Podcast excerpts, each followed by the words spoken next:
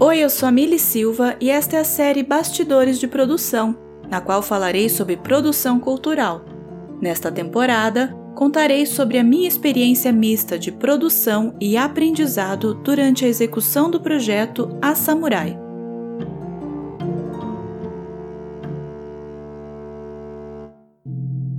A Samurai é uma série de histórias em quadrinhos que conta a saga de Michiko, uma jovem poderosa que se torna samurai para lutar pelo sonho de encontrar sua família biológica.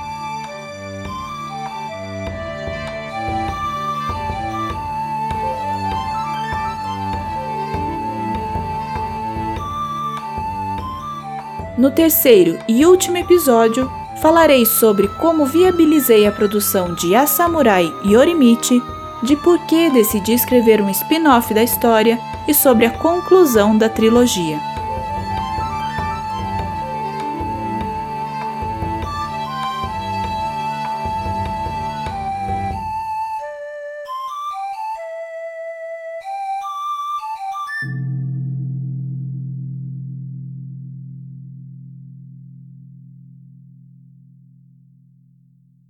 Continuações de histórias são sempre complicadas.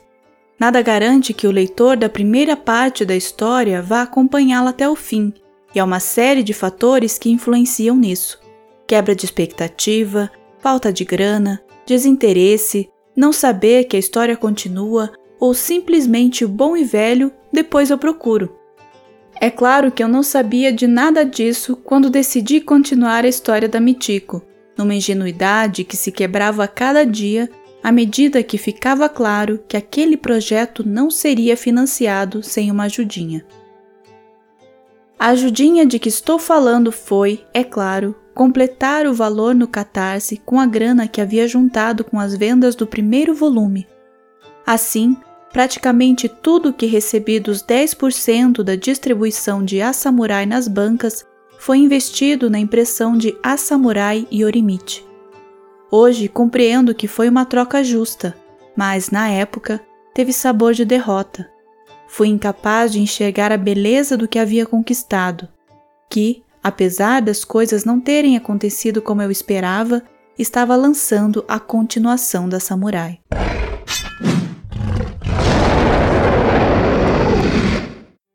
A Samurai Yorimichi foi lançada na CCXP e na Gibiteca de Curitiba em dezembro de 2016. Apesar dos sorrisos nas fotos, eu estava chateada, no meio de uma crise de impostora.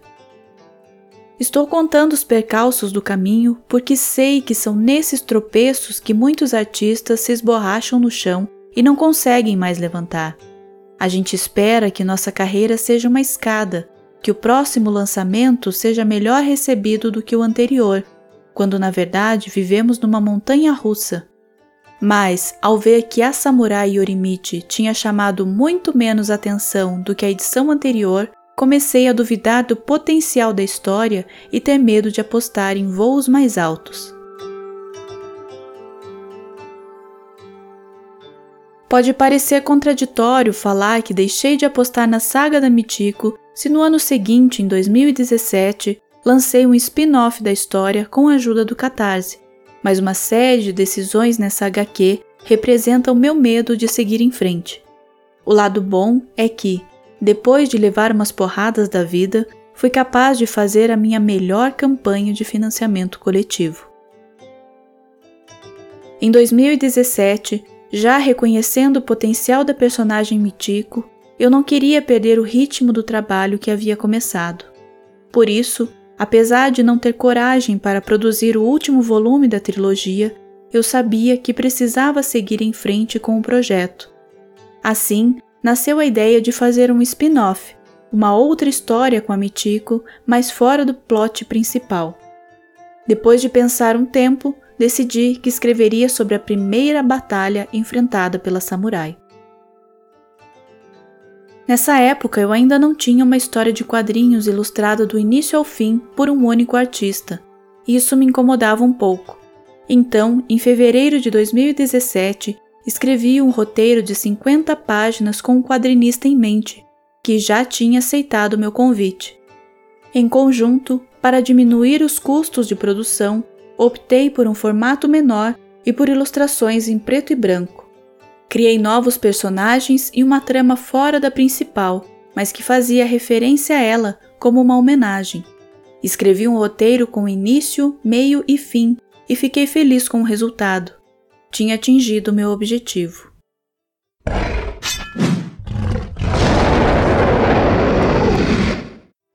O ilustrador já estava com o roteiro quando me disse que não teria tempo para desenhar a história no prazo que eu pedia. Saí, então, perguntando para outros ilustradores se eles teriam interesse e disponibilidade para produzir, e foi então que a magia aconteceu. Algumas ilustradoras demonstraram interesse, mas disseram que não conseguiriam desenhar a história inteira. Por que não dividir o trabalho como nas edições anteriores da Samurai? A Shairin sugeriu. Foi assim que, com a mulherada aceitando participar do projeto, montei um time Girl Power com cinco ilustradoras: Renata Nolasco, Mari Canin, Shairin Arraes, Ma Matiasi e Jéssica Leng. Com o time reunido e trabalhando nas páginas, em agosto de 2017, a campanha para financiar a Samurai Primeira Batalha foi ao ar e foi simplesmente um sucesso. Com uma meta de 10 mil reais e muitas imagens das HQs anteriores, foi fácil atingir o público. A equipe inteira também se envolveu com a campanha ao longo dos 60 dias, falando sobre o projeto e produzindo as páginas dentro do prazo. Assim, bati a meta em 45 dias e ainda consegui arrecadar mais 5 mil reais, o que me deu segurança para alçar novos voos. A Samurai Primeira Batalha foi lançada na CCXP de 2017, em dezembro, e no Dia do Quadrinho Nacional, em janeiro de 2018, na Gibiteca de Curitiba. Foi também em 2018 que eu comecei uma nova fase, administrante de oficinas de escrita e de roteiro para histórias em quadrinhos.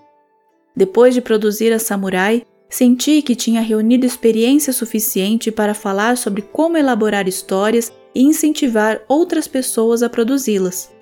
Assim, com muito estudo, disciplina e uma ajuda da Mitico, a escritora tímida se tornou uma ministrante de oficinas. No entanto, a Mitico, que tanto me presenteou, passaria quase três anos adormecida enquanto sua criadora navegava por outros mundos.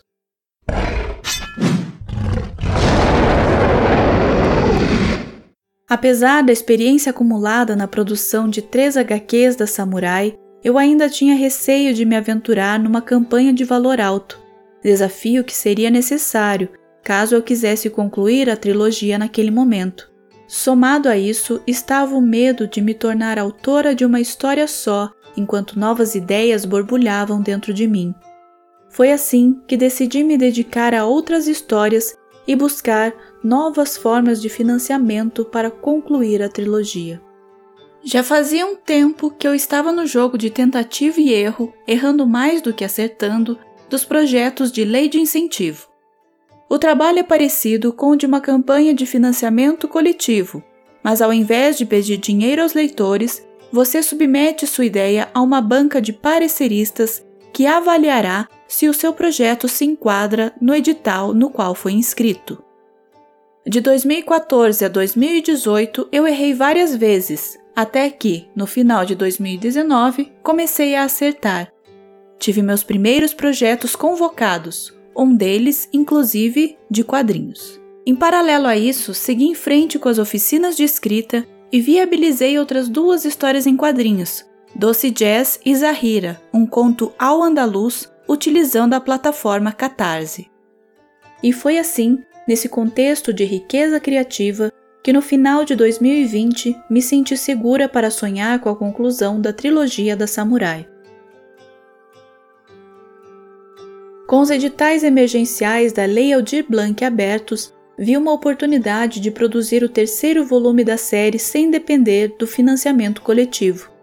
Essa seria, aliás, a minha terceira tentativa de inscrever a Samurai em uma lei de incentivo.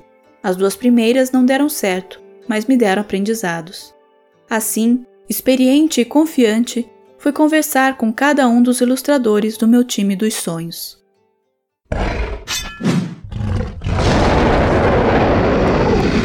O tempo pode mudar muitas coisas na vida de um artista, inclusive suas prioridades.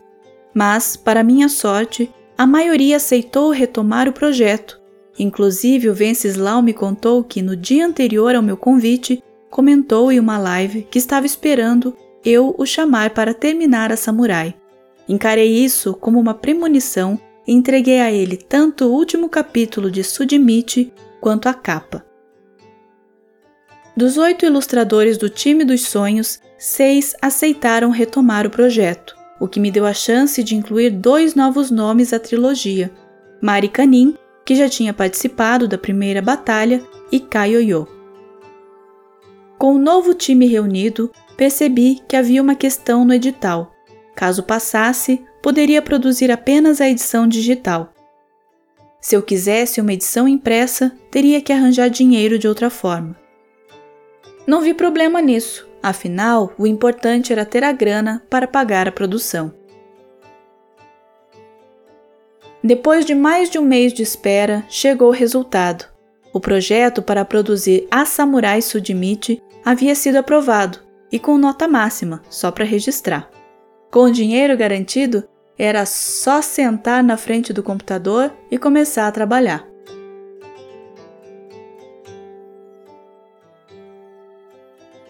Escrevi o roteiro de A Samurai Sudimichi em janeiro de 2021. Comparado com os roteiros anteriores, esse foi o mais técnico e completo, o que contribuiu para que o resultado final das páginas ficasse muito próximo ao que eu havia imaginado. Eu queria dar o grande final que essa história merecia, então depositei todos os meus estudos sobre escrita no roteiro e, sinceramente, fiquei bem satisfeita com o que escrevi.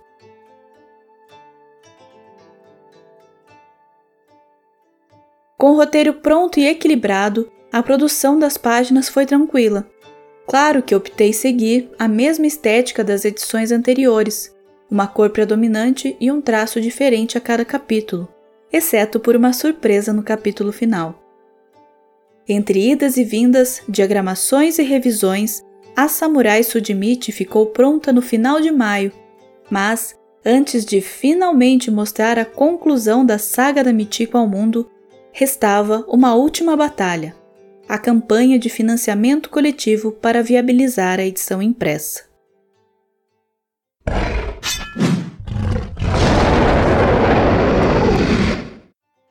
No dia 13 de outubro de 2021, lancei a edição digital de A Samurai Sudimichi, que pode ser acessada e lida de graça no site asamurai.com.br. No mesmo dia, lancei uma campanha de financiamento coletivo para levantar o dinheiro para imprimir essa história. Enquanto gravo este podcast, estou na metade da campanha, sem fazer a mínima ideia se será possível trazer a Samurai Sudimichi para o mundo material. Estou envolta de dúvidas, mas ao mesmo tempo orgulhosa e grata pelos aprendizados ao longo da produção da saga da Michiko.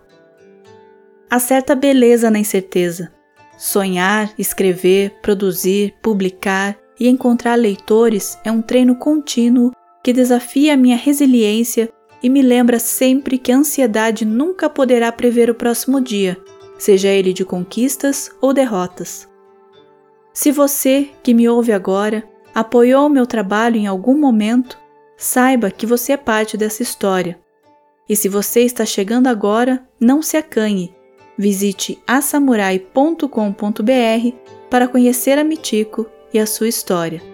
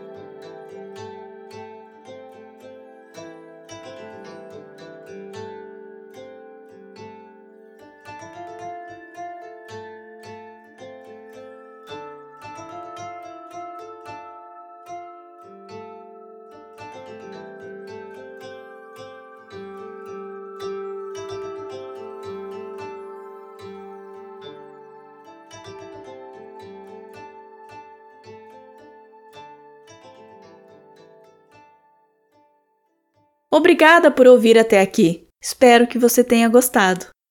Bastidores de Produção é um podcast produzido pela Tempora Criativa.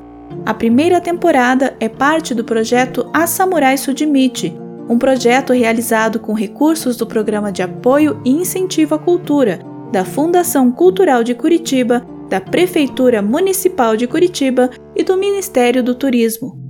O texto e a narração são de Mili Silva já a edição e a música são de Cássio Menin. Visite temporacriativa.com e conheça mais sobre o nosso trabalho.